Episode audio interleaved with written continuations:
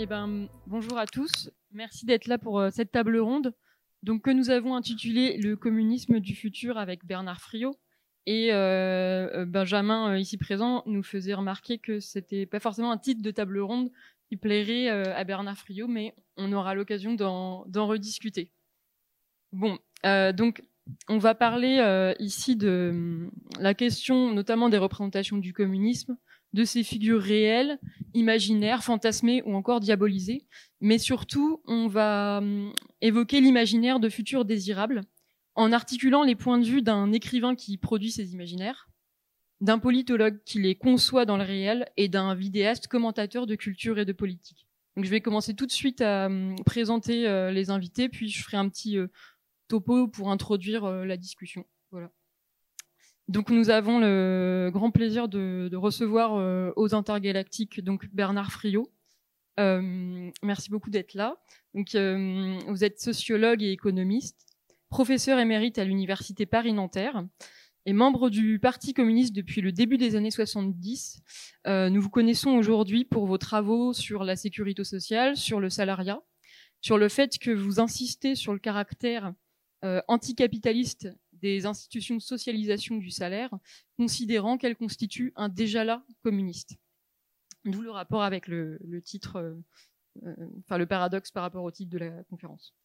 Euh, donc vous animez l'Institut européen du salariat et l'association d'éducation populaire Réseau Salariat, qui promeut l'idée d'un salaire à vie, qu'on appelle aussi salaire à la qualification personnelle, pour tous, une proposition alternative aux revenus de base qui est une idée que vous dénoncez comme étant une roue de secours du capitalisme. Donc voilà, on aura l'occasion de revenir euh, plus avant sur ces, idées. Et puis euh, nous accueillons donc euh, Camille Le Boulanger, qui est écrivain de science-fiction et de fantasy entre autres. il a publié plusieurs romans chez La Talente, aux éditions Argile, qui sont tous très différents les uns des autres dans leur forme, et qui se caractérisent par les problématiques philosophiques, sociales et politiques qui sont travaillés. Et son dernier roman, euh, Utopia, euh, paru en 2022, met en scène sur plus de 650 pages, incarnée par des personnages, une société utopique libertaire, sortie du capitalisme et du régime propriétariste, qui est inspirée bien sûr des, des possédés d'Ursula K. mais qui s'appuie aussi notamment sur les travaux euh, de Bernard Friot et on y a notamment une, une mise en scène de euh, une société euh, qui euh, est basée sur le, salaire, le salaire à vie. Voilà. Et, enfin, donc, pour compléter ce panel, Benjamin Patino, donc de la chaîne Bolchegeek, qui l'anime depuis plusieurs années, de nombreuses années, avec la petite voix. Euh, et donc, il y a une, euh, chaîne qui explore euh, les œuvres de pop culture sous des angles artistiques, politiques et sociologiques, et la manière dont elle travaille nos imaginaires collectifs et politiques. il vient de publier Au Diable Vauvert son premier livre, Le syndrome Magnéto, qui s'intéresse aux figures d'antagonistes dans la culture comics et plus largement la culture populaire, mais pas n'importe quel méchant, ceux dont la cause est juste, utopiste et qui souhaitent en gros changer le monde et plus précisément la manière dont ils sont traités dans ces fictions et ce que ça dit euh, de, bah, de nos représentations euh, collectives. Euh, voilà, donc merci à tous les trois d'être là. Pour introduire un peu la discussion, je dirais que quand on a lu le, livre de, Camille euh, Utopia, euh, ça nous est apparu euh, évident, au moins d'essayer d'inviter euh, Bernard Friot sur le festival pour avoir une, une discussion en fait sur tous ces sujets. Mais c'est vrai que sa présence sur un festival d'imaginaire peut éventuellement surprendre, puisque les mondes inventés de la science-fiction, et notamment les mondes utopiques, sont par définition historiquement des, non-lieux. La science-fiction les matérialise par des exoplanètes ou, dans une dimension plus temporelle, des futurs tellement lointains qu'il y a un véritable hiatus entre notre réalité et eux. On ne peut pas forcément comment dire, euh, réfléchir au processus. L'amplitude temporelle est telle que on ne saurait pas dire comment on est passé de notre monde à ces mondes futuristes. Ça peut paraître contradictoire avec le travail d'un sociologue et économiste qui postule non seulement, enfin non seulement qui travaille sur le, réel, mais aussi qui postule un déjà là du communisme dans nos institutions euh, et qui considère que euh, il existe déjà euh, dans notre société des prémices d'institutions alternatives au capitalisme. Alors peut-être que ce que nous lisons nous dans la fiction et dans l'utopie, dans ces mondes imaginaires, lui le nommerait espérance.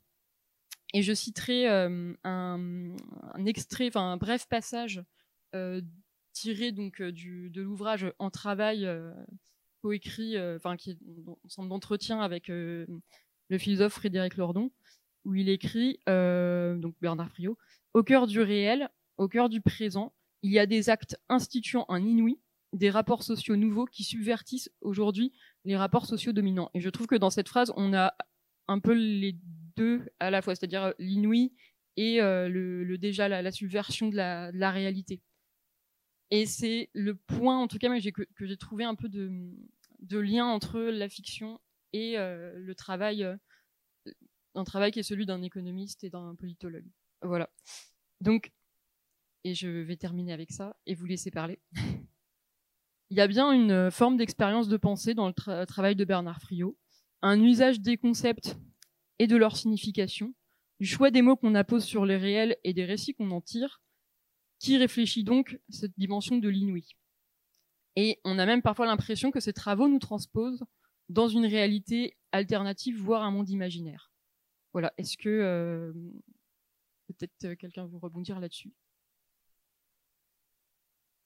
Euh, oui, moi je suis dans une position un petit peu hybride ici parce que j'ai du coup avec moi euh, quelqu'un qui euh, produit des imaginaires, euh, ce qui est un des sujets qui, me travaille énormément, des imaginaires basés sur des travaux qui, eux, sont dans le réel et sont des productions politiques, qui sont les travaux de Bernard. Et moi, je suis, en gros, je suis un commentateur en fait des imaginaires et de la politique. Donc, je suis dans une position d'entre deux et je suis vraiment très très content d'être là. Je tiens à remercier les inter et tout particulièrement Anne qui a vraiment fait en sorte que cette cette table ronde euh, se passe. Et euh, ben en fait, moi, j'ai très très hâte de, vous entendre euh, discuter de ça, parce qu'il y a, un, comment dire, il y a, quelque chose qui, travaille les imaginaires de science-fiction. sur lequel on a pas mal bossé récemment, qui est l'incapacité ou la difficulté à repenser des avenirs désirables. Si on remonte un petit peu dans, il y a eu une science-fiction pendant un moment qui voyait justement euh, dans le futur le progrès euh, technologique, le progrès technique, mais aussi le progrès social, avec une forme d'espérance un peu utopique, parfois un peu naïve, de euh, voilà, on va finir dans un super futur à la Star Trek avec des voitures volantes et et plus plus personne qui meurt de faim, etc. Et ça, c'est quelque chose qui s'est un peu tari avec le XXe siècle. Et maintenant, bon, les imaginaires de, SF qui dominent, ça va être le post-apocalyptique, c'est-à-dire en fait, ça va être la fin du monde euh, ou euh, la dystopie, c'est-à-dire qu'on va aller vers quelque chose de euh, pas bon quoi. Genre on, sent bien que c'est compliqué parce que je pense les grandes idées, euh, les grands projets de société tels que le, le, communisme qui est défendu par Bernard, euh, pour des raisons assez évidentes pour tout le monde, sont sortis euh, assez amochés du XXe siècle. Et, et du coup, comment on reconstruit des imaginaires désirables et des projets politiques euh, qui, euh, qui vont avec? Et, euh, j'irai sur ce que tu as dit sur ce, cette espèce de paradoxe en apparence qui est que euh, bah, Utopia par exemple est un récit ça renoue un peu avec le récit utopique qui par définition est plutôt un horizon une espèce de lieu qui est un peu déconnecté de là où on est où on va imaginer vraiment une société qui est entre guillemets parfaite ou en tout cas désirable et en fait cette utopie est basée sur un un travail qui en fait n'est pas réellement utopique au sens où justement euh, il postule les étapes, le déjà là, comment on, tend vers ça.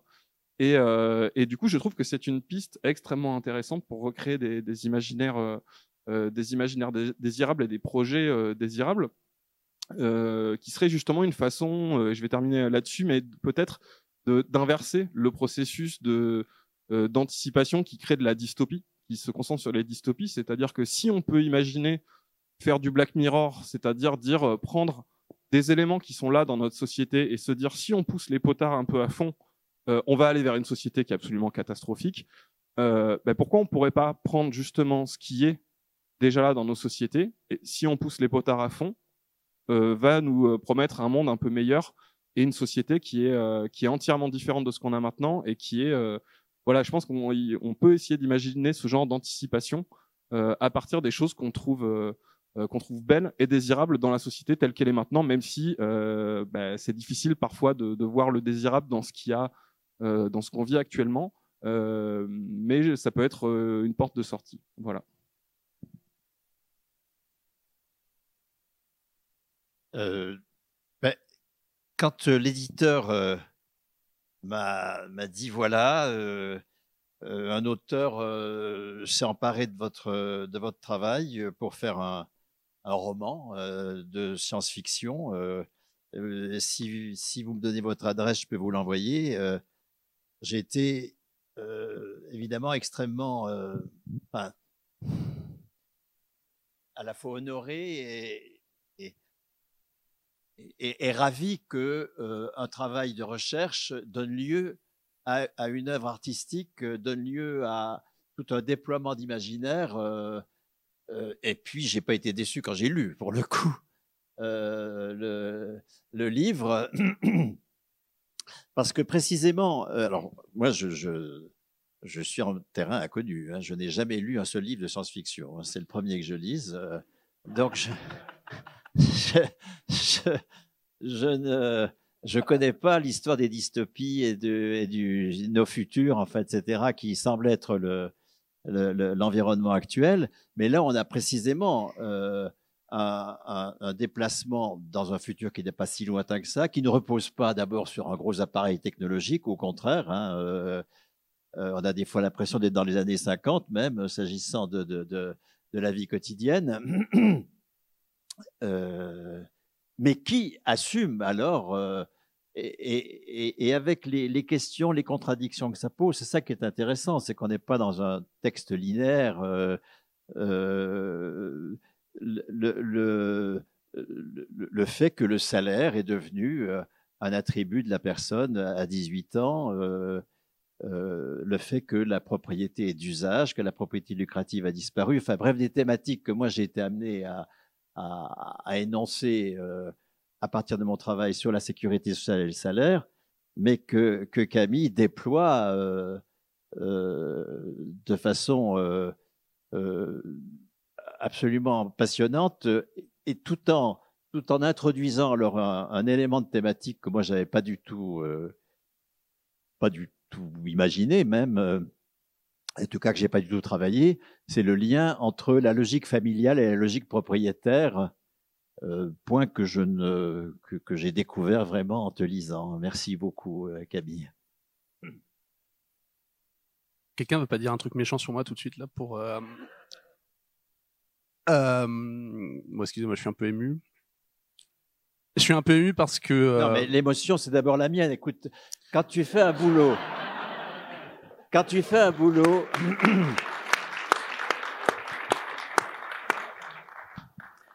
c'est la même chose que lorsque euh, Patrice Ayard Dubreuil euh, m'a envoyé un, courriel disant voilà, je viens de faire, euh, il me vous voyez à l'époque, je viens de faire sur vous une pièce de théâtre en attendant Frio. Voilà le truc. Bon, c'est et, et c'est quand même extrêmement de voir que un, travail qui se déploie dans l'univers de la recherche puisse euh, avoir une fécondité dans l'univers artistique, c'est quand même fondamental.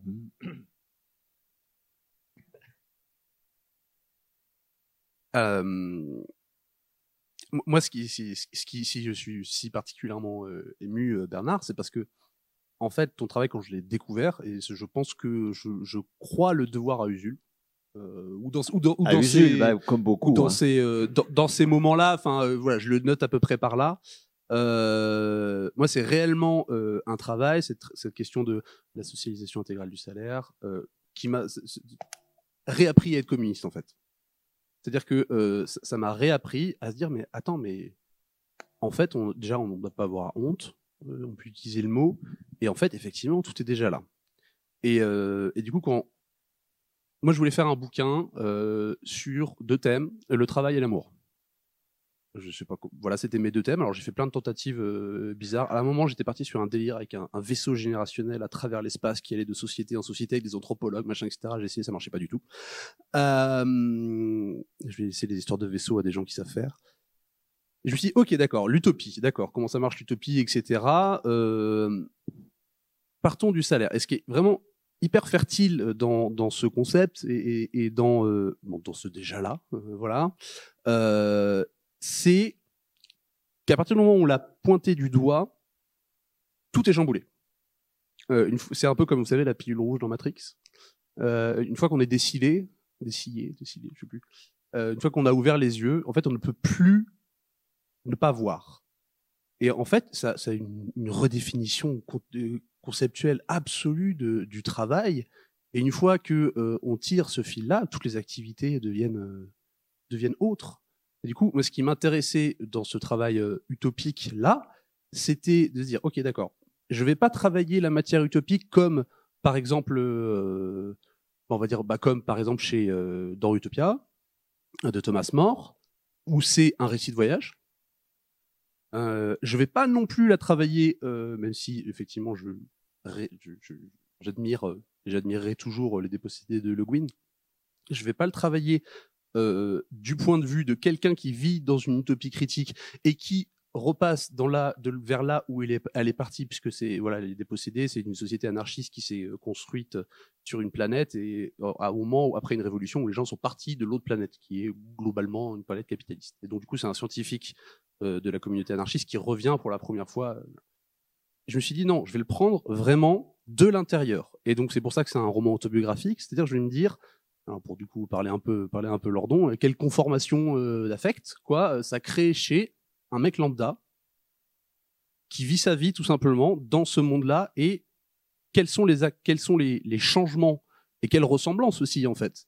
Ça, ça, pro- ça produit dans une intériorité d'effectivement qui est pas de propriété d'autre que d'usage euh, et que euh, bah voilà on, on, ait cette sécurité euh, et cette tranquillité incroyable voilà apportée pour apportée par par le salaire à la qualification et par par une société communiste où en gros on ne voilà en fait qui est la question que je me posais c'est la question du livre c'est et en tant que projet littéraire pour le coup c'est une fois qu'on a retiré de la dramaturgie le moteur principal qu'on a à savoir l'aiguillon de la fin hein, à savoir euh, bon bah la nécessité de devoir croûter et euh, sinon on meurt. Dire bah là de toute façon les personnages ne vont pas mourir. Ils peuvent pas mourir de faim ils, sont de toute façon on les laissera jamais tomber et, voilà. Une fois qu'on a retiré ça bah, qu'est-ce qui nous reste à raconter? Qu'est-ce qu'on peut raconter? Et du coup c'est une manière d'affronter euh, directement le, ce, vieux ce vieux lieu commun un peu recuit de les gens heureux n'ont pas d'histoire en fait. Moi je voulais écrire voilà une, une histoire de quelqu'un qui est heureux. Ça veut pas dire que c'est toujours la teuf Euh, il y a des moments effectivement où il y a des Ah, il, conflictualités il- il boit, il fait beaucoup la fête quand même. hein, euh. je plaide coupable. Euh, ça, ça veut pas dire que c'est toujours génial. Il y a des moments de déprime dans le roman et des moments de questionnement. Mais par contre, il y a toujours ce filet de sécurité pour le coup, ce truc où on se dit, bah, de toute façon, je suis pas tout seul. Je suis pas atomisé, je fais partie d'une société et je vais pas me retrouver tout seul. Et, je sais que même au fond du trou, bah, en fait, il, va se passer, il va se passer ça. Et c'est un peu, bah, si vous avez lu par exemple euh, de Becky Chambers là, euh, un psaume pour les recyclés sauvages là, qui est sorti à, la Talente, qui pose un peu la question de si, euh, en gros, on avait le salaire à vie, être en dépression, c'est quoi, en gros, comment on gère ça bah là c'était pareil quoi c'est genre bah oui à un moment c'est quoi une rupture amoureuse dans une société communiste par exemple? Euh, c'est quoi le communisme de l'amour? Euh, c'est quoi le communisme de la famille? C'est quoi le communisme voilà Toutes ces- reprendre toutes les institutions et je vais m'arrêter là parce que je suis en train de délirer Euh, moi, justement, j'ai une question un peu sur le. Oui, moi, je poser des questions. Écoutez, je, suis là, hein. j'en profite. Moi, ça, m'intéresse vachement parce que le, justement, avant d'arriver, je me demandais, mais est-ce que Bernard Friot lit de la science-fiction? Donc là, j'ai ma réponse. Zéro. Euh, mais du coup, je suis euh, euh, curieux de savoir, c'est quoi votre rapport à, l'imaginaire? Justement à, comment vous projetez, comment vous projetez vos travaux dans l'imagination en fait, tout simplement. Ce que fait Camille, mais je pense que Camille, le, ça se voit que Utopia, il le fait aussi avec. Il y, a, ta personnalité en fait dedans, c'est-à-dire que tu vas tirer la pelote pour euh, pour créer une société où aussi tu te poses des questions qui sont des questions propres et qui viennent pas forcément des des, des travaux de c'est pas une application stricte en fait des travaux euh, des travaux de Bernard et euh, moi elle m'intéresse cette question parce que tous les deux vous êtes beaucoup sur cette idée de rendre cette idée du communisme désirable en tout cas tel que vous l'entendez. Et ça veut dire ça être confronté à l'indésirabilité qui a derrière ce mot qui a derrière son histoire euh, qui a derrière justement des imaginaires auxquels on peut plus recourir, euh, le, parce que on a l'impression que tout ça euh, euh, tout ça a été brisé en fait par euh, par le XXe siècle, puis par les années 80 et la, contre-révolution libérale qui a créé des imaginaires qui allaient avec, etc. Donc comment on, en recrée, comment on redéfinit à la fois ce, ce terme-là et ces concepts-là, et, euh, et en passant par des imaginaires, parce que justement, toi, tu es parti sur un, une, histoire où euh, effectivement, il a pas le bon, il n'est pas technologique, mais moi, je m'étais fait la réflexion il y a longtemps où je me disais parfois les, travaux de Bernard, il y a quelque chose de science-fictionnel, au sens où en fait le bon politique et social, économique qui est fait euh, dans vos travaux, c'est presque le même bon qu'un bon technologique de dire maintenant on peut voyager dans l'espace. Il y a, en fait, et c'est très criant, je trouve, dans Utopia, parce qu'il y a quelque chose qui ressort, c'est comme ces gens vivent dans ce monde-là, sont nés dans ce monde-là, on est quand même face à des gens qui sont plus câblés pareil. Et, euh, et ça, c'est hyper important. En fait, tu aurais quasiment pu en faire des aliens. Il y a quelque chose de presque extraterrestre dans, dans, dans, dans ce truc-là. Et t'as pas fait ce choix-là de dire on va, je vais montrer des aliens qui sont euh, qui sont euh, qui ont le salaire à vie. Euh, t'as as, vraiment choisi ce truc-là. Il y a, un truc anthropologique qui a changé, psychologique qui a qui a, changé là-dedans. Et et, et voilà, moi je me pose la question de comment comment on projette ces idées-là en des nouveaux imaginaires pour les rendre à la fois compréhensibles, nouveaux dans le sens où il faut euh, justement se débarrasser euh, d'imaginaires qui ont, qui ont fait leur temps ou qui sont trop teintés ou euh, et voilà et comment on fait ça collectivement selon nos nos différentes nos différentes sensibilités, les différents médiums et parce que moi personnellement c'est mon biais voilà de, de, culture populaire, mais je pense que on ne peut pas faire avancer les choses si on n'a pas les, les imaginaires qui vont avec. Voilà et du coup comment on les crée ces nouveaux imaginaires? Ben, en tout cas, moi, ce que je, comment on les crée, ça, euh, c'est une question à laquelle je ne saurais pas bien répondre, mais euh, qu'il y a un enjeu anthropologique euh, dans la mutation qui s'opère depuis, moi, je, commence, je la situe en 46, euh, du salaire. Euh, pour moi, c'est cet enjeu anthropologique qui est décisif. Hein. C'est-à-dire que euh, en 46, euh, le, le, le, salaire qui, qui a été jusqu'ici euh, exclusivement un salaire après un acte de subordination, un salaire qui est la conséquence d'un acte de subordination. On est payé après, on est payé à la fin, après avoir posé un acte subordonné, après avoir fait un travail avec lequel on est éventuellement en désaccord, en tout cas un travail dont on n'a pas décidé euh, ni de l'investissement, ni du lieu, ni de, l'objet, ni du collectif qui va le produire, etc. Euh, là, vous avez en 46 des initiatives communistes euh, au sens de membres du Parti communiste, aussi bien au gouvernement qu'à la CGT, qui dénouent le salaire du travail subordonné hein, pour en faire un attribut de la personne. Et ça, c'est pour moi, c'est inouï.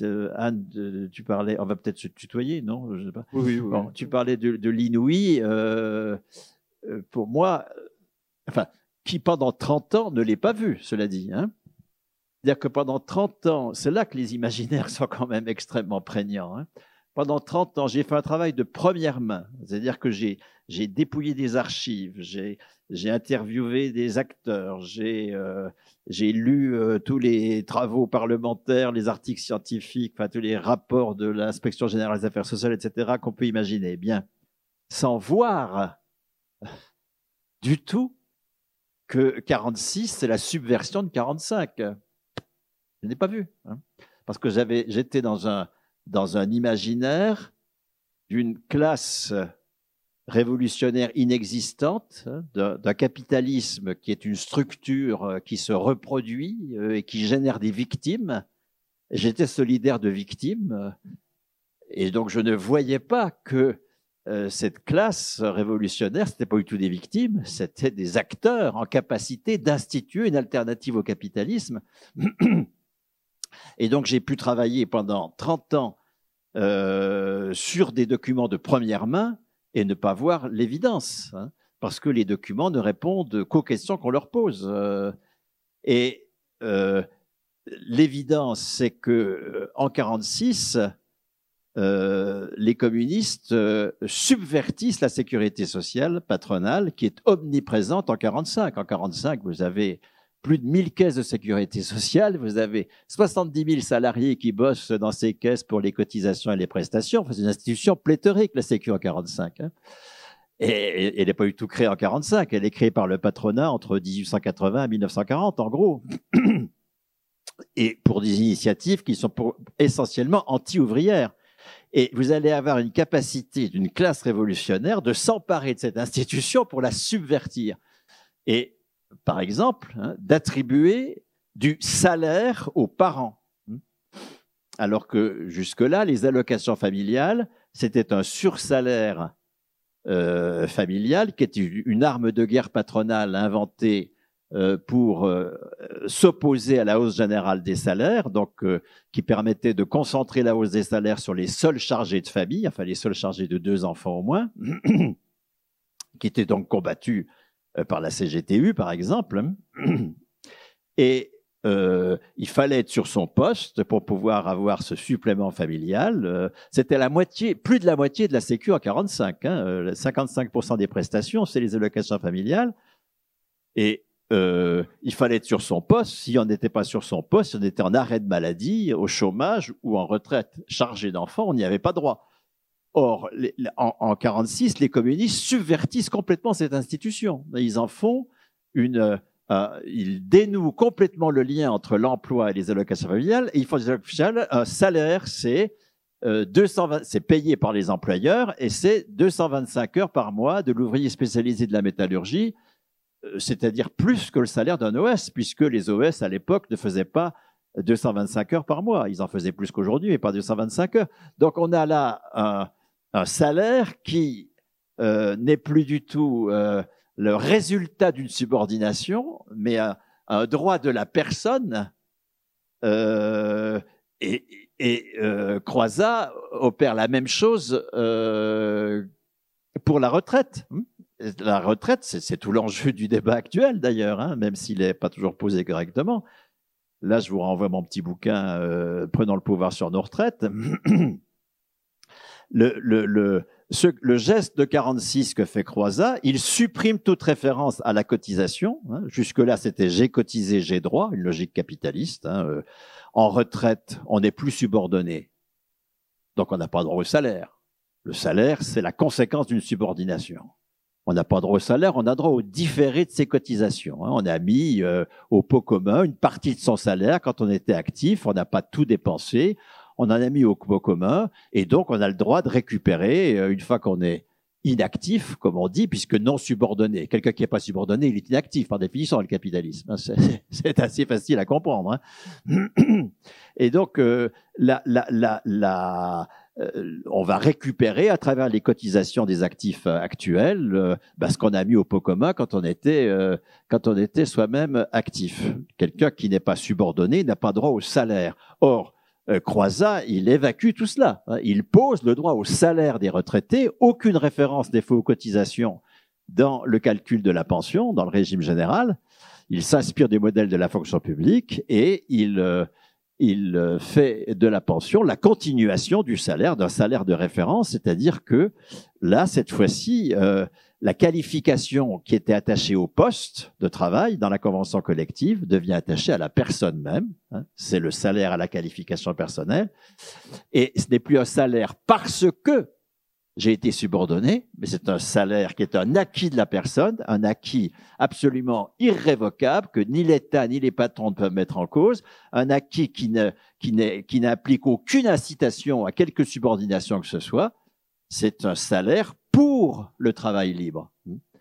Euh, Passer euh, du salaire parce que subordination à un salaire pour la liberté, ça, c'est absolument formidable. Et c'est, c'est un, c'est un imaginaire qui n'est pas encore, pour le moment, assimilé. Euh, vous voyez comment mon parti, le Parti communiste, comment LFI euh, euh, préconise euh, une continuité du contrat de travail. Voilà, tout au long de la vie, chacun va avoir un contrat, soit de l'État employeur en dernier ressort, ça c'est LFI, d'accord. S'il n'a pas un contrat euh, dans le privé, il aura un contrat par une collectivité publique. Soit euh, c'est le Parti communiste, sécurité, emploi, formation. S'il n'a pas un contrat de travail, il aura un contrat de formation. Mais le support des droits, ça reste le contrat, c'est pas la personne. Alors que nous avons conquis. euh, au- au- au- Aujourd'hui, le tiers des plus de 18 ans ont un salaire lié à leur personne. Enfin, c'est pas rien quand même. Un salaire, hein. c'est-à-dire supérieur au SMIC. Euh, au moins 75% du salaire de net de référence. C'est, c'est, c'est euh, le- 17 millions de personnes sur les 50 millions de plus de 18 ans que nous sommes. Ah bah, passons à 100%. Et l'intérêt précisément euh, du travail de Camille, c'est sans partir dans les extraterrestres, sans partir dans une espèce de fantasme technologique, c'est montrer ce que ça rend possible. Si à 18 ans, tout le monde a un salaire, qu'est-ce que ça rend possible? Quelles questions ça pose aussi Parce qu'on n'est pas, on n'est pas dans un univers de, d'un imaginaire euh, paradisiaque, toutes choses qui sont sans intérêt. Hein, au contraire, c'est, c'est, c'est ça qui est, qui est intéressant. C'est sans, sans se projeter euh, dans, dans mille ans, euh, ni ailleurs, euh, mais co- comment euh, ces conquis-là, euh, si, on- si notre imaginaire s'en empare, hein, si, on, si on est capable de se battre pour un, contre un salaire parce que subordination, pour un salaire pour la liberté, comme un salaire comme droit politique de la personne majeure de 18 ans à sa mort, euh, bien, c'est vrai qu'il y a un enjeu d'imaginaire. Pour le moment, la gauche n'a pas cet imaginaire. C'est pour ça qu'elle propose que les droits restent liés au contrat de travail. Comment voulez-vous faire une rupture écologique si vos droits sont liés à votre contrat de travail?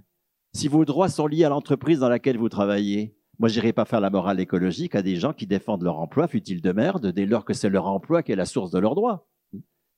Donc, euh, si- mes droits dépendent du contrat que j'ai passé avec une entreprise, je vais fermer ma gueule, évidemment. Et donc, il faut absolument que les droits économiques dépendent de la personne et non pas d'un contrat de travail. Et ça, c'est quelque chose qui a déjà été mis en place. Nous n'avons pas besoin d'inventer euh, un, dispositif euh, imaginaire. Là, nous sommes dans, un, dans, un, dans une imagination euh, qui, euh, qu'il faut assumer correctement maintenant, hein, parce que le déjà là du salaire lié à la personne, faute d'être assumé, va disparaître. Je rappelle que l'article premier de la loi que le Conseil constitutionnel, cette assemblée de crétins, euh, a validé, évidemment, le, le- le- l'article premier supprime les régimes spéciaux, c'est-à-dire supprime le droit au salaire des retraités. C'est ça l'enjeu décisif. Quelqu'un qui n'est pas subordonné n'a pas droit au salaire. Sortons de cet imaginaire-là, d'accord, qui est malheureusement encore celui euh, de ceux que euh, ce dispositif euh, fait souffrir. Moi, je vais plaider pour ma paroisse un peu. L'intérêt pour moi de, de prendre ces concepts et de les dramatiser par le biais d'une biographie et voilà. Bah, par, moi, mon but c'était de faire un gros mélo communiste. Voilà, je voulais que ce soit vraiment un, un livre avec euh, genre gros sentiments, euh, de des histoires d'amour, des histoires d'amitié, et qu'on y aille vraiment, euh, vraiment franco. D'ailleurs, dans lequel tu dis, quand tu dis travail et amour, mais travail et EST, amour, hein, chez toi. Oui, je, je, je... alors ça c'est, bah, ça, vient des intergalactiques la dernière fois en plus en vrai. Je repartais en train et je sais pas, je regardais la campagne je, je- je- par le par le train et je me suis dit euh, putain c'est beau déjà, hein. Euh, et de deux, je me suis dit bah oui mais quand on façonne quelque chose, quand on crée quelque chose de beau, en fait on, lui veut du bien et euh, vouloir du bien du bien à quelqu'un c'est quand même la base de de, l'amour au sens euh, général, hein, et pas que l'amour romantique ou l'amour sexuel ou, voilà ou l'amour amical même, etc. Et moi, moi, ce qui me la force, je pense, de de cette mise en imagination et euh, imagination, euh, voilà, euh, très concrètement, ça veut dire créer des images. Euh, le hasard veut que euh, quand j'ai commencé à écrire ça, Frédéric Lordon a sorti Figure du communisme. Voilà, salaud quoi. Euh, et, et donc du coup, du coup, montrer à voir, donner à voir. Et, et en fait, ce qui je trouve est, est particulièrement stimulant en fait quand on travaille en en SF euh, en, en le prenant en dehors vraiment de, de la question science technologique et en, en travaillant en SF en sciences sociales, c'est qu'en fait on on transmet du savoir. Moi, mes, mes livres depuis euh, maintenant à peu près euh, 3-4 ans, je les conçois vraiment comme des objets pédagogiques. C'est-à-dire que j'ai un savoir, une idée que je veux transmettre, et donc du coup, euh, du coup, je cherche la forme adéquate. Je cherche la forme adéquate pour le faire passer. Et donc là, je me suis dit, bah attends, vu que c'est quand même un truc un peu sec, un peu difficile à comprendre, un peu voilà, et qui en plus euh, mérite d'être questionné, etc. Bon bah va falloir que va falloir que je, je donne un peu du, de la chair quoi à ça, et ça se passe par, effectivement par les personnages, par les émotions et par le lien euh, des structures sur euh, les émotions. Et effectivement, je suis tout à fait d'accord que le travail libre nous rend. Je pense que liberté, c'est un mot qu'il faut qu'on reprenne à gauche et qu'on réinvestisse. Euh, les connards de droite, ils ont bien compris. Ils disent, nous, on est libéral. On veut la liberté. Super. Moi, j'adore la contrainte. C'est super. Merci. Oui, parce que sinon, en face, c'est l'URSS. Ah, d'accord. Ok. C'est la dictature.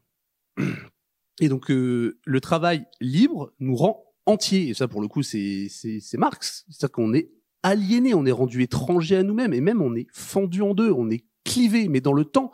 Je sais pas si vous avez vu cette série télé euh, qui est sur je ne sais pas quelle plateforme de streaming euh, parce que je l'ai téléchargée, euh, qui s'appelle euh, Severance. Euh, Sévrance en, en accent français. Euh, avec euh, bon je sais plus quels acteurs en gros le, truc c'est la métaphore c'est des, des travailleurs des salariés qui vont travailler dans une boîte où en gros quand ils passent la porte de l'entreprise il y a une nouvelle version d'eux-mêmes qui prend le contrôle et qui en gros qui ne connaît que l'intérieur de l'entreprise et ils cessent littéralement d'être eux-mêmes et donc du coup on a un peu le le ping-pong on est plutôt avec les, les, les personnages de l'intérieur mais le ping-pong avec aussi les, les personnages euh, avant avant qu'ils ne rentrent et cette tension là euh, moi, ce qui, ce qui m'intéressait, c'était de, de, de parler de gens entiers, en fait. Et, tant qu'on sera clivé, et tant que le travail nous, nous clive et nous rend, enfin, ça nous tue, en fait. Parce qu'on est tout le temps en conflit contre soi-même. Euh, effectivement, quand on fait un travail qui, qui, qui nous répugne, bah, c'est une souffrance terrible. Et, euh, et donc du coup, il faut le faire ça. Et donc moi, je pense que la fiction peut donner à voir ça, peut donner à sentir ça. Et c'est voilà, c'est vieux comme au moins La Fontaine ou Ésope. euh, voilà, le pouvoir des fables. Il y a quelque chose dans la fiction qui permet de rendre sensible des choses euh, auxquelles parfois, bah, par goût ou par manque d'habitude, euh, on, on répugne à s'attaquer parce que c'est vrai que bah, lire des sciences sociales, ça s'apprend. Euh, c'est difficile. Parfois, on comprend rien. Euh, moi, la première fois que, que j'ai essayé d'ouvrir euh, un bouquin de, de Bernard, c'était bah, Émanciper le travail, je crois. Euh, bon, j'y dis pas, j'ai rien. Euh, après, je suis allé regarder une conférence gesticulée sur YouTube. Euh, J'étais là, ah d'accord. Du coup, j'ai repris le, j'ai repris le bouquin. Donc euh, voilà, ça, ça demande un peu de travail. Mais moi, j'ai envie de te questionner un peu, Bernard, sur ce que tu dis que tu n'as jamais lu de SF. Mais un truc qui m'a frappé dans ton dernier bouquin, euh, Prendre le pouvoir sur nos retraites, c'est qu'il se termine par un texte de SF. tu nous as Ah donné ah. un, un texte d'anticipation qui s'appelle de mémoire euh, dialogue en 2025 entre un- une nouvelle salariée de euh, je ne sais plus quelle institution et euh, quelqu'un en 2023 de- qui n'a pas bien compris les réformes de 2023. Donc, euh, je pense que tu as fait œuvre de- de- d'écrivain de, science-fiction déjà. Oui, enfin, c'est en 2025, hein, quand même. euh. Et c'est sur quelque chose qui se passe en 2023, qu'elle a- que, le mec n'a pas compris. euh, bon, c'est pas. il y a quand même ce, je veux dire, ce déplacement de projection. Et, euh, et euh, Benjamin, tu parlais des, extraterrestres, et c'est vrai. Euh, J'aurais pu faire un truc avec des extraterrestres. Il se trouve que mon imagination, pour le coup, ne fonctionne pas comme ça. Bon, il y a des gens qui savent très bien écrire des extraterrestres, et tant mieux pour elles et pour eux. L'utopie, c'est une méthode de pensée, en fait. C'est pas un objet, euh, c'est de se dire, mais c'est vraiment la base de, de toute fiction et de SF particulièrement, c'est de dire, et si? Et si ça fonctionnait comme ça? Et si ça fonctionnait comme ça? Et, et le, jeu et l'intérêt du jeu, c'est de suivre ce sillon et et, d'y aller.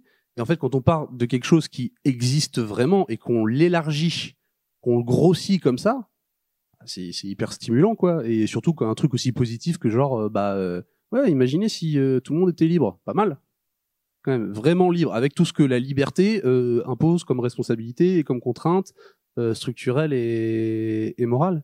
Alors juste du coup pour relancer la balle, Benjamin, tu disais que tu n'étais qu'un commentateur, mais en vérité, moi j'ai l'impression à nous voir tous les trois qu'il y a une espèce de, de division du travail intellectuel incarné euh, sur euh, sur la scène, avec effectivement un chercheur qui produit du savoir, moi qui essaie de le de le mettre en, en, en- imagination, toi qui va faire un travail critique derrière, un travail d'imagination, et aussi Yann qui est là pour euh, nous encourager, pour nous faciliter et pour nous euh, et pour nous voilà nous pousser à, à, à, à produire du savoir ici ce soir.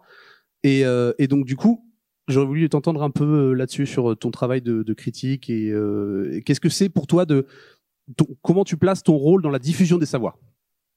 Waouh Alors j'y ai énormément réfléchi, non pas du tout. Euh, bah, je sais pas. Après, je pense que moi, pour, la faire simple, euh, je fais ce qui ce qui m'intéresse et où je me retrouve.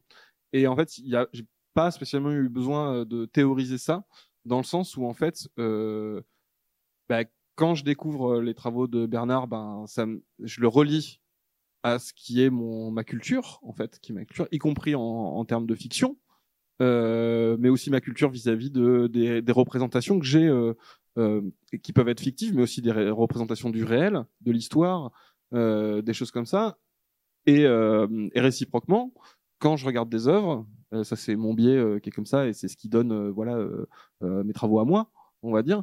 Euh, bah, j'y vois aussi d'autres choses je vois du déjà là du coup dans, les dans les euh, dans les dans les fictions aussi. Et euh, et je- j'essaie de les relier justement à ces choses-là. C'est pour ça que euh, voilà je sais pas quel exemple je pourrais prendre mais quand oui voilà quand on fait euh, je vois John Wick euh, bon mais j'adore euh, John Wick parce qu'il y a des bagarres et, et des gens qui se tirent dessus ce qui est le- la qualité première de de John Wick.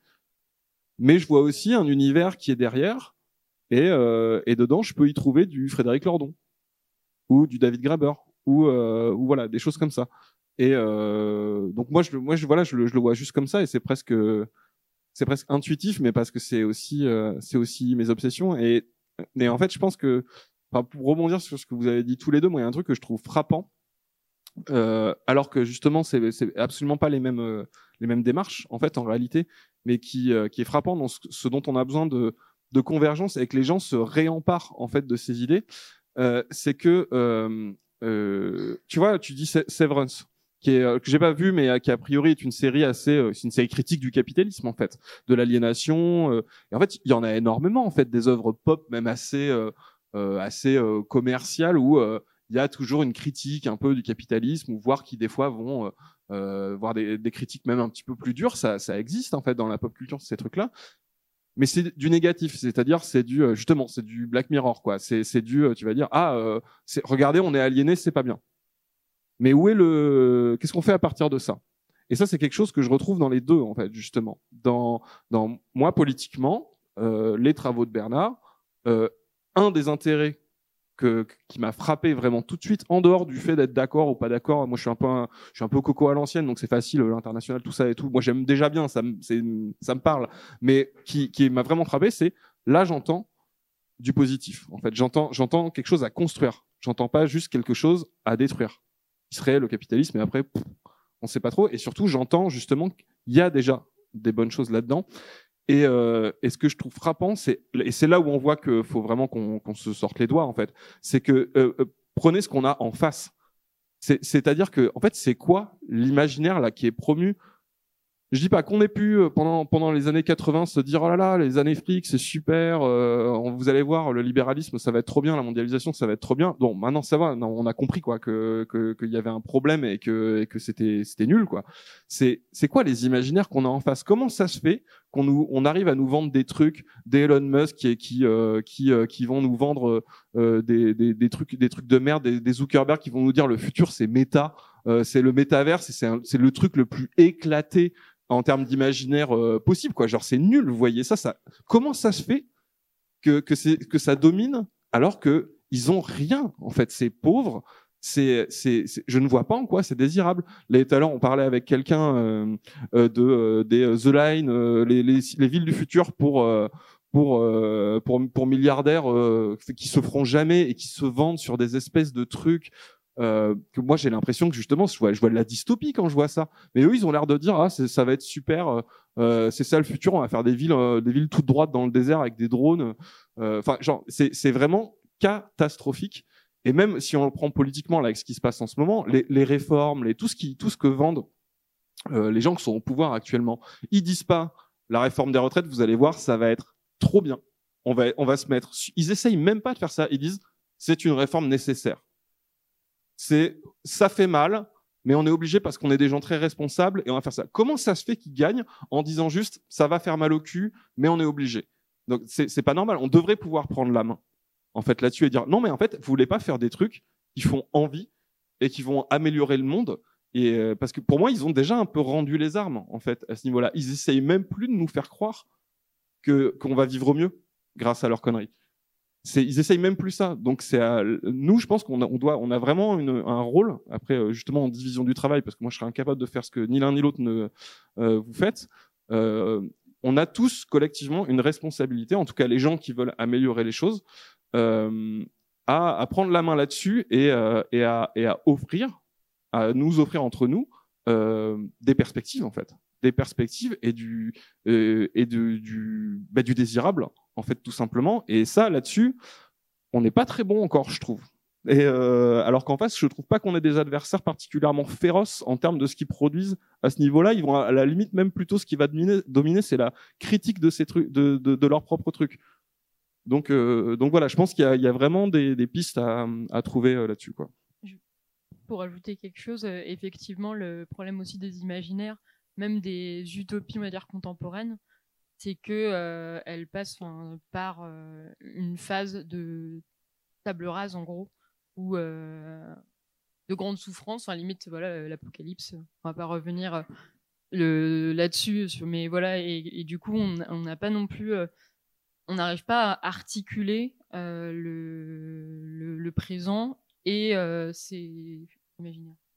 Pardon, ça me fait penser parce qu'on en parlait tout à l'heure et euh, Bernard euh, voit peut-être pas ça, mais parce que justement, si vous regardez pas de la SF, est-ce qu'il y a des gens qui ont regardé la série The Last of Us, qui est une série post-apocalyptique avec des espèces de zombies, etc. Je vais pas spoiler un truc, mais il y a quelque chose qui a fait beaucoup rire les gens. C'est qu'à un moment donné, on voit un groupe de survivants qui a créé une communauté qui est fonctionnelle, où ils arrivent à pas se faire bouffer euh, par les zombies et où ils ont des trucs et tout. Et, euh, et c'est des ricains qui ont, qui ont vécu dans la société d'avant. Et puis c'est des gros ricains quoi quand même euh, vraiment. Et euh, ils expliquent comment fonctionne leur truc et, euh, et le type dit ah voilà bon on a tout mis en commun et puis euh, là il y a les chèvres et là il y a les champs et là on a mis voilà et on est un système de gouvernance comme ça et tout.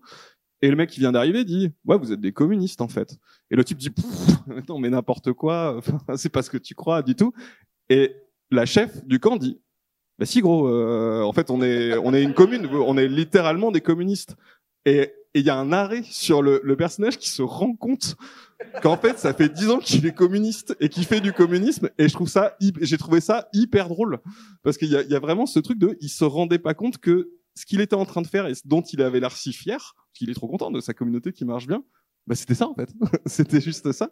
Il l'avait juste pas nommé. Et voilà, pour la petite anecdote, je trouve que c'est un exemple assez drôle de, justement ce qu'on peut construire, euh, ce qu'on peut reconstruire, euh, voilà, comme, euh, comme idée. Comme rapport, comme rapport à cette candidate en tout cas. Oui, il faut, lier le mot communisme à des expériences qui sont collectivement vécues comme positives.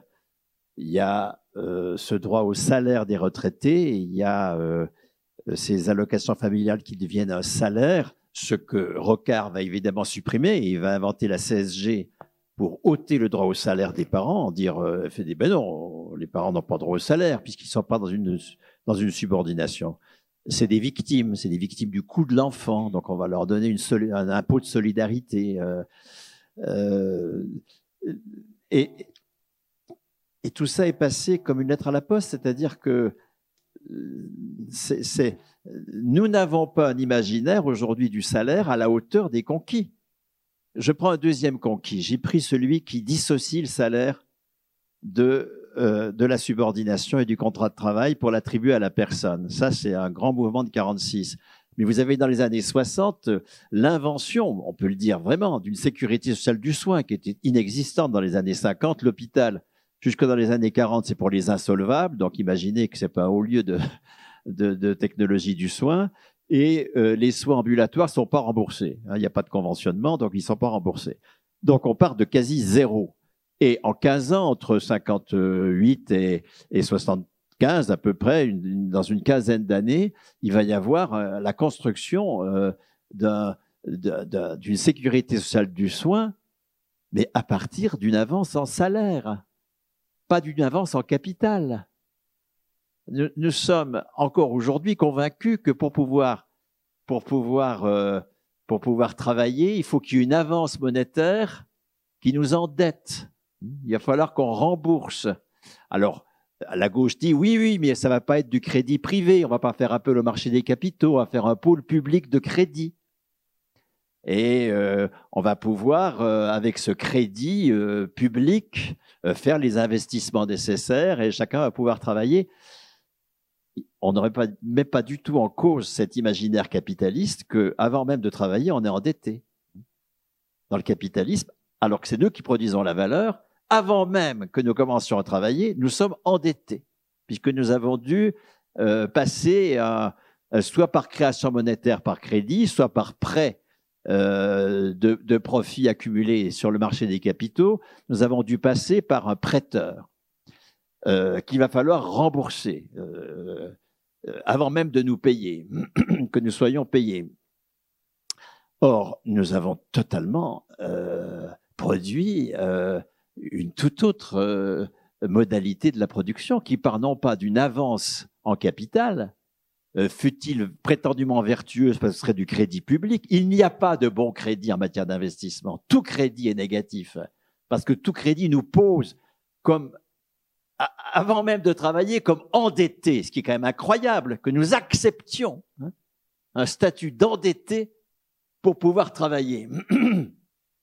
Alors que nous avons inventé tout à autre chose. Les années 60 sont des années de hausse du salaire, mais pas d'abord le salaire euh, direct, comme on dit, qui va sur le compte postal ou, bancaire, euh, le salaire socialisé, celui qui va à la sécurité sociale. Vous avez une forte hausse du taux de cotisation. Le taux de cotisation à l'assurance maladie passe de, de 8% du salaire brut en 45 à, à, à 16% du salaire brut dans les années 70, et ça se fait dans les années 60, une très forte hausse du taux de cotisation à l'assurance maladie qui fait que l'assurance maladie a des ressources considérables, et ces ressources, elle va, qui sont du salaire. Hein. Donc vous avez une avance en salaire. C'est avec cette avance en salaire que l'assurance maladie va subventionner l'investissement hospitalier. Dieu sait si la création des CHU, etc., dans les années 60, c'est un énorme investissement qui va être subventionné. Il n'y a pas d'appel au marché des capitaux, il n'y a pas de partenariat public-privé, il y a très peu d'appels, enfin il y a une partie d'appels à la Caisse des dépôts et conciliation, du crédit public, mais pour l'essentiel, cet investissement est assuré par subvention de l'assurance maladie. Donc on, supprime la dette aux, comme, préalable du travail collectif. C'est le salaire avancé euh, sous forme socialisée dans l'assurance maladie qui permet d'assurer l'investissement et qui permet de faire que les salariés euh, de l'hôpital soient des fonctionnaires, c'est-à-dire qu'ils soient libérés du marché du travail, qu'ils soient libérés du chômage, qu'ils aient un salaire qui est un attribut de la personne, ce qui est le cœur de la fonction publique. On est payé pour son grade, on est payé euh, pour un attribut de sa personne, pas pour son contrat de travail. Et euh, les, soignants euh, ambulatoires, eux, à travers la convention qui démarre en 61, vont être libérés du marché capitaliste.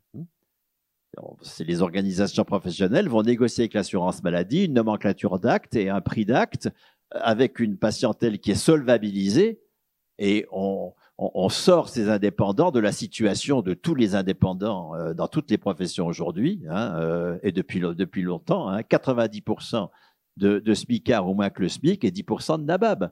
On a complètement sorti ces indépendants-là de cette situation euh, du marché capitaliste. On les a libérés du marché capitaliste sans supprimer le marché, en faisant un marché négocié. Donc, nous, avons inventé un déjà là communiste mais dont, vous voyez que il ne nous a pas fait sortir pour le moment de notre imaginaire que pour créer une production, il faut d'abord s'endetter. Non, non, non. Pour, pour produire, la seule avance, il faut une avance en argent bien sûr, mais la seule avance nécessaire, c'est les salaires.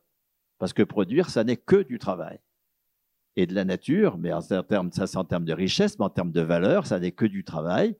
Et donc, euh, produire de la valeur, euh, euh, c'est mobiliser des travailleurs. Et pour mobiliser des travailleurs, il faut commencer par leur verser un salaire. Le salaire comme préalable, hein, comme le salaire pour et non pas le salaire parce que. Hein. C'est cette nous avons au moins deux institutions majeures, hein, et, l'assurance maladie a, généré un système de soins qui a été au premier rang mondial pendant des décennies. Hein.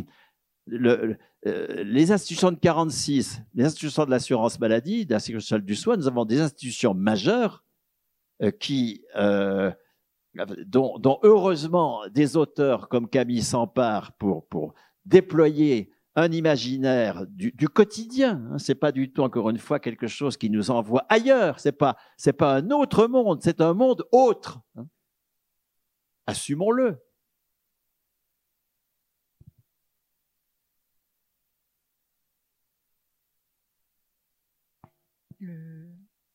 Le, temps avance un petit peu, donc euh, je. Est-ce que euh, Benjamin, tu as quelque chose à ajouter? Euh, oui, je sais pas, il reste combien de temps euh bah, Ah oui, ça, bah,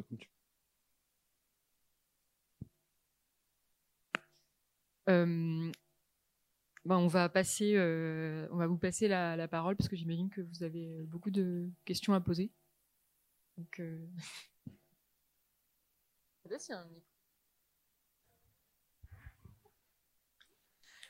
Merci. bonsoir.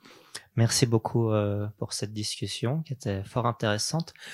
Hum, sur cette question euh, justement de l'imaginaire et de la manière euh, dont on pourrait justement voir émerger ces imaginaires, je pense que ce serait assez intéressant en fait d'avoir bah, la perspective de Bernard Friot, puisque lui-même a, dit au début de discussion que pendant 30 ans, il a travaillé sur ces matériaux empiriques sans saisir euh, l'interprétation qu'il en donne aujourd'hui. Donc il, y a un moment justement où son imaginaire a dû se renverser pour qu'il saisisse cela et j'aurais bien aimé euh, du point de vue justement du, travail de recherche qu'il explique un petit peu comment il en est venu à faire cette révolution paradigmatique et peut-être que du coup, il peut aussi évoquer un petit peu le rôle euh, de l'imagination ou le, rôle qu'il attribue à l'imagination dans le travail scientifique. Voilà, euh, merci. Ah ben, je peux dire très clairement euh, quand est-ce que je suis passé de l'autre côté. Hein, je m'en exprime dans la conférence gesticulée je ne sais plus comment elle s'appelle, Accroche dit oui?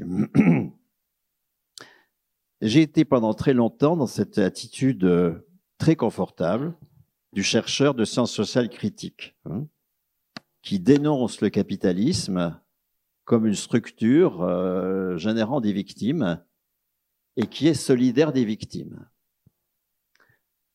Position très confortable parce que en écrivant une histoire qui nous dit il n'y a qu'une seule classe pour soi, la bourgeoisie.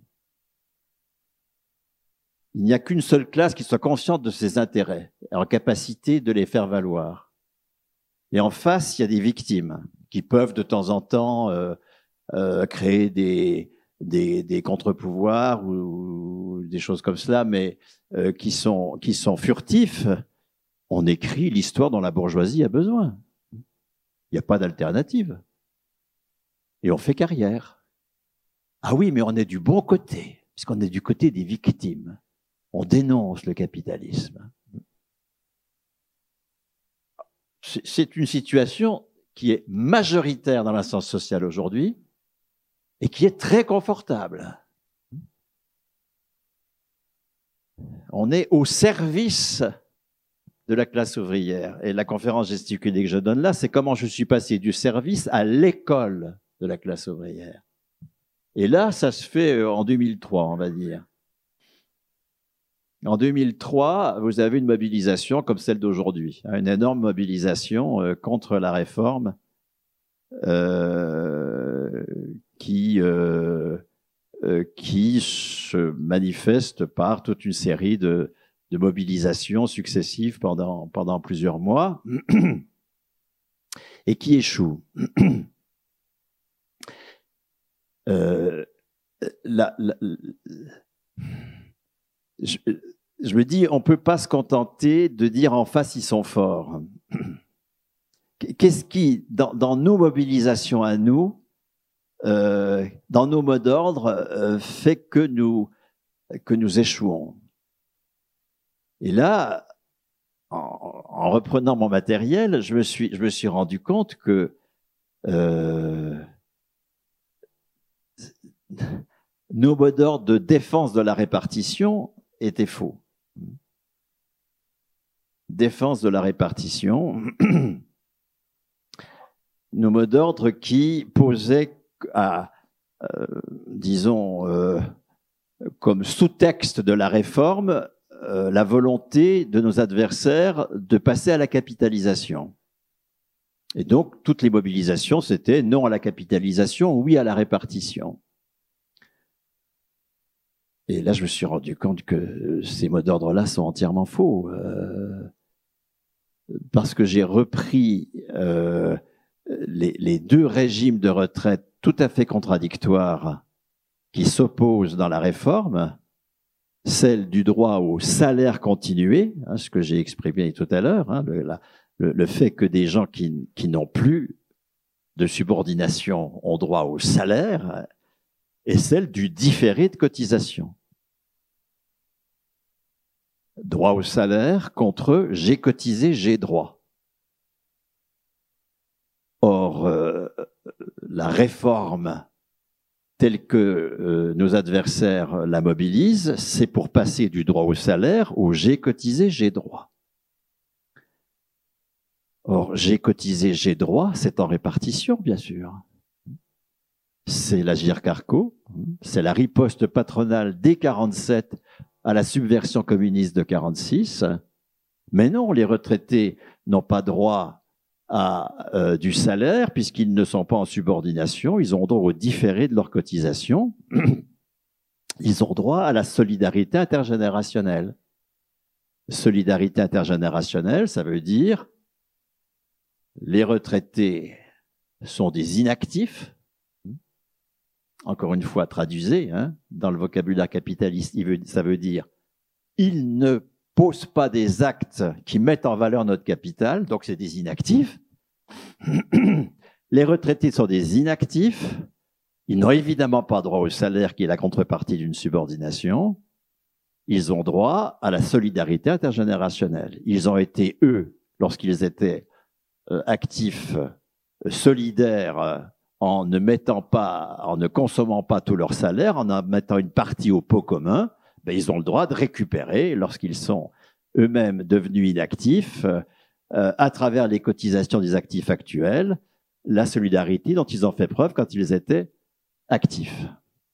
Solidarité intergénérationnelle, thématique éminemment capitaliste, qui euh, pose euh, le retraité comme non productif. C'est au cœur de tout le prétendu débat hein, auquel tu faisais allusion. Hein, ça fait mal, mais c'est nécessaire. Hein, parce que s'il n'y a pas assez d'actifs qui cotisent, comment voulez-vous qu'on puisse financer des retraites? Alors, une réponse absurde, c'est de dire, mais si on peut financer, si on peut financer, si, euh, euh, si euh, on, taxe les super profits, si on peut financer, si on taxe les, les, revenus de la propriété, si on peut financer, etc. C'est-à-dire, on admet hein, que les retraités sont non productifs. On admet la définition capitaliste du travail. Ne travaillent que ceux qui mettent en valeur du capital. Les autres sont des gens utiles mais non productifs. Et c'est en, en en m'interrogeant sur ces mots d'ordre, hein, solidarité intergénérationnelle, oui à la répartition, non à la capitalisation, qui sont au cœur de mobilisation, que je me suis rendu compte que ces mots d'ordre sont absurdes, sont des mots d'ordre de nos adversaires. Euh, et, si on est battu, c'est parce qu'on se bat sur le terrain de l'adversaire.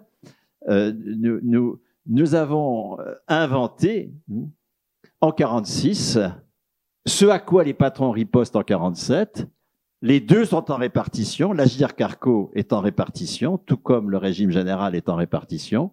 Mais ce sont deux institutions complètement antagonistes. L'une, c'est les retraités sont des travailleurs qui ont droit au salaire. L'autre, c'est les retraités sont d'anciens travailleurs qui ont droit au différé de leur cotisation.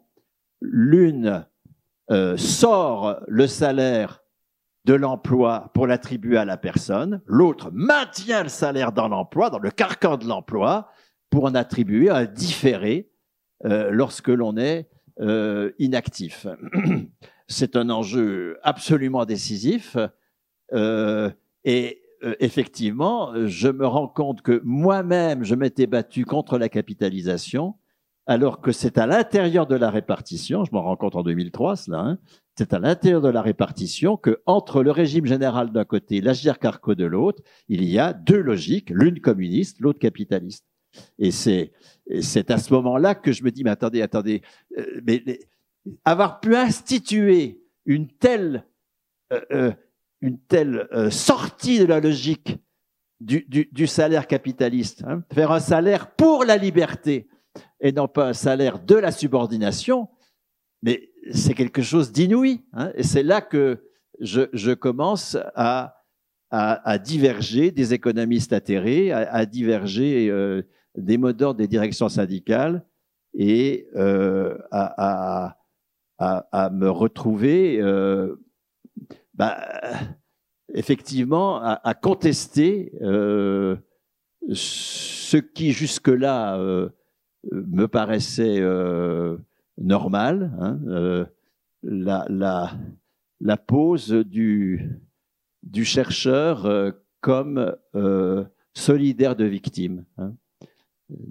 Je ne suis pas solidaire de victimes parce que le capitalisme est une, réalité contradictoire dans laquelle une classe révolutionnaire, aujourd'hui même, est à l'œuvre et institue des alternatives, institue vraiment hein, des alternatives à la logique capitaliste. Et si on ne le voit pas, si on n'en fait pas le tremplin à généraliser, alors on se trouve dans la situation actuelle, de fait, où, alors que euh, le, tiers des plus de 18 ans a un salaire lié à la personne et non pas lié au contrat de travail, euh, nous, nous, risquons fort de voir cette réalité disparaître. Hein. Euh, parce que euh, le, statut de fonctionnaire des postiers a disparu, parce que le régime EDF-GDF est condamné euh, par la loi actuelle, euh, parce que le régime de la RATP est condamné par la loi actuelle, parce que euh, le, le, le, régime des cheminots avait été supprimé, enfin pour les nouveaux embauchés, dès 2018 par, par Macron. C'est-à-dire que les lieux où, et les prochains, ce sera les fonctionnaires, bien sûr, les prochains visés, ce sera les fonctionnaires, si les fonctionnaires ont conservé 100% de leur salaire pendant le confinement, quoi qu'ils aient fait, c'est c'est qu'il y a bien eu une énorme conquête qui a dissocié le salaire de l'activité pour la lier à la personne. Tant qu'on ne voit pas cette conquête-là et qu'on dit contrat de travail pour tous, comme le disent hélas euh, les, les, partis de gauche de gauche, je même pas des autres, hein, bien sûr, hein. euh, c'est catastrophique. Hein. Si on ne voit pas que nous avons déjà inventé une avance en salaire à la place de l'avance en capital pour 10% du PIB, la production de soins, 10% du PIB, qui nous a placé encore une fois au premier rang mondial pendant des décennies, si nous l'avons inventé euh, et que nous ne le voyons pas, ben nous allons revendiquer un pôle public de crédit, comme des cons.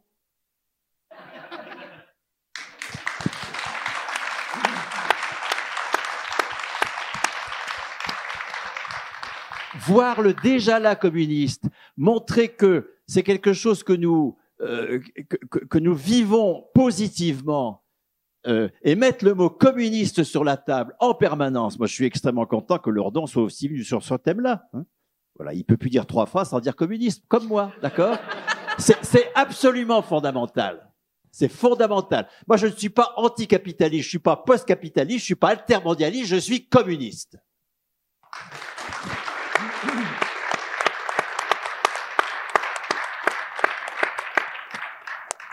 Juste si je peux me permettre, euh, ça me fait penser à, quelque chose que tu dis, euh, la question que vous posiez sur euh, comment est-ce qu'on voit et comment est-ce qu'on passe. Il y a une citation que j'aime vraiment bien euh, dans le film des sœurs Wachowski, Cloud Atlas, adapté du bouquin de David Mitchell, Cartographie des nuages.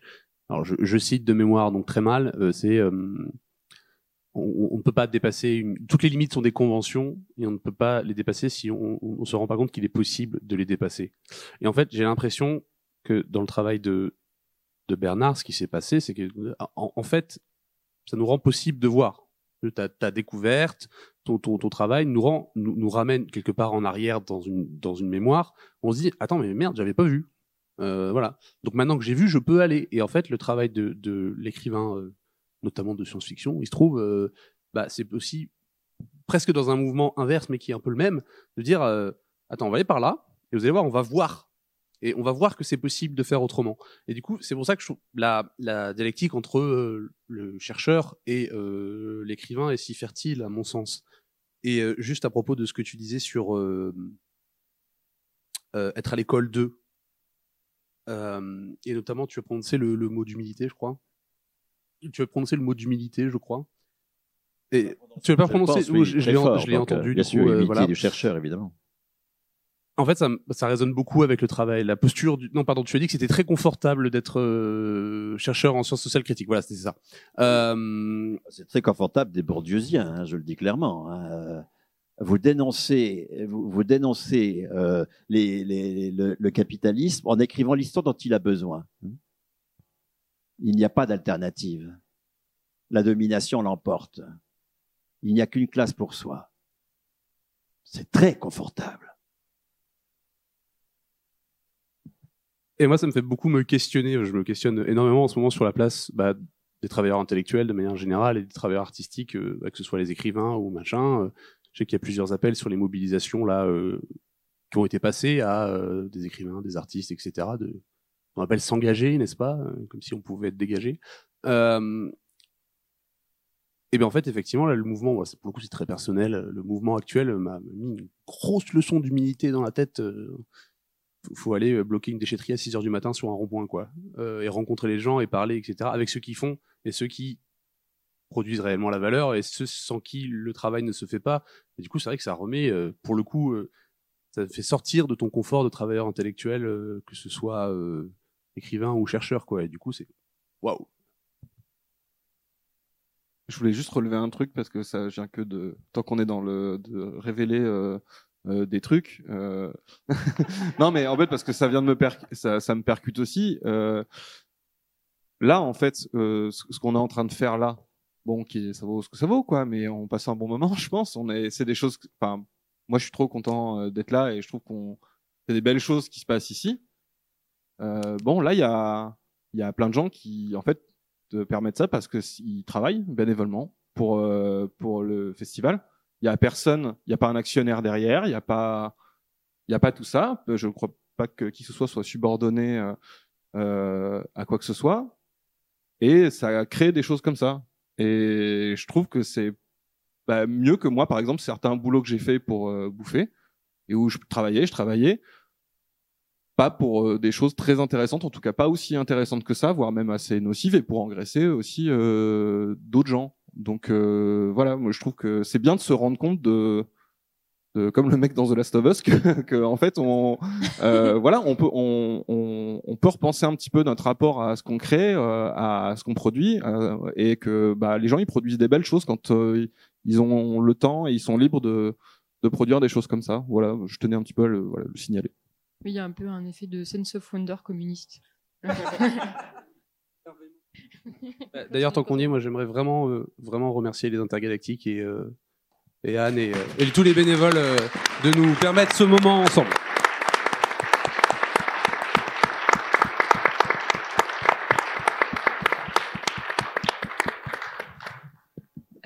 je ne sais pas si on n'est pas censé rendre la salle. Euh, qui... Ah oui, bien sûr. Oui.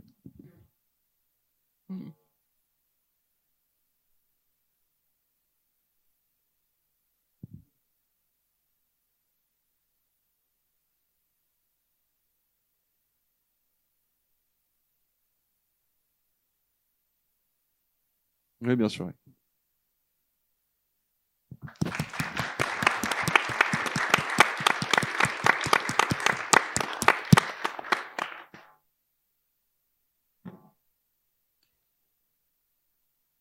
Je sais pas si on a encore du temps. Euh.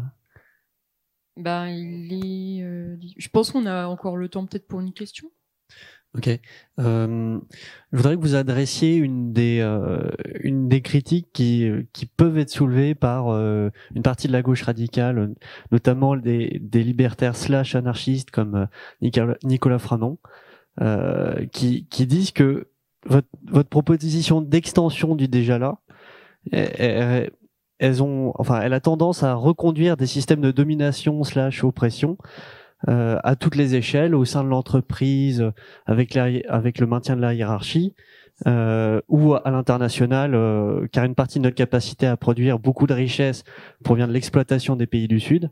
Et je trouve que ça freine l'enthousiasme qu'on peut avoir devant une proposition aussi révolutionnaire. Ah ben, lisez Camille. Hein, euh, là, vous allez voir qu'il n'y a pas de hiérarchie dans l'entreprise, pas du tout. Il n'y a pas de hiérarchie dans l'entreprise. Et, moi, je peux dire que c'est pas, c'est pas, euh, euh, ce n'est pas du tout absurde de, de, fonder des entreprises sans hiérarchie. Je pense que le, le, le texte que montre que, que, que, produit Camille de ce point de vue-là est tout à fait intéressant. Euh, L'idée que la qualification serait en fonction de la méritocratie scolaire, c'est une mécompréhension de ce que je raconte. Hein. Euh, la, la, la, la, la, la qualification, ça n'est pas la certification. Il, fait, il suffit de lire euh, n'importe quel de mes bouquins. Hein. Je passe mon temps à, dire que la certification, euh, c'est la reconnaissance qu'on est capable de faire tel travail concret. La qualification, c'est la reconnaissance d'une contribution à la production de valeur. Ce sont deux choses totalement différentes. Et la qualification peut être euh, le fait de personnes sans aucune certification. Ça n'a rien à voir. Donc dire que euh, ma proposition conforte la méritocratie scolaire, c'est tout simplement un contresens. Mais enfin, ça, je me suis habitué à être lu à contresens par euh, d'excellents collègues.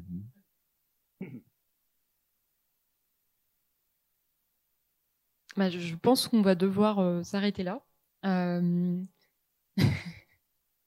sachant que, sachant que de toute façon, vous pouvez retrouver donc Bernard qui sera en dédicace signature juste après sur le salon du livre et également demain matin. Donc, je pense pouvoir encore lui parler et puis aussi retrouver Benjamin et Camille pour voilà, ils sont tous les trois côte à côte.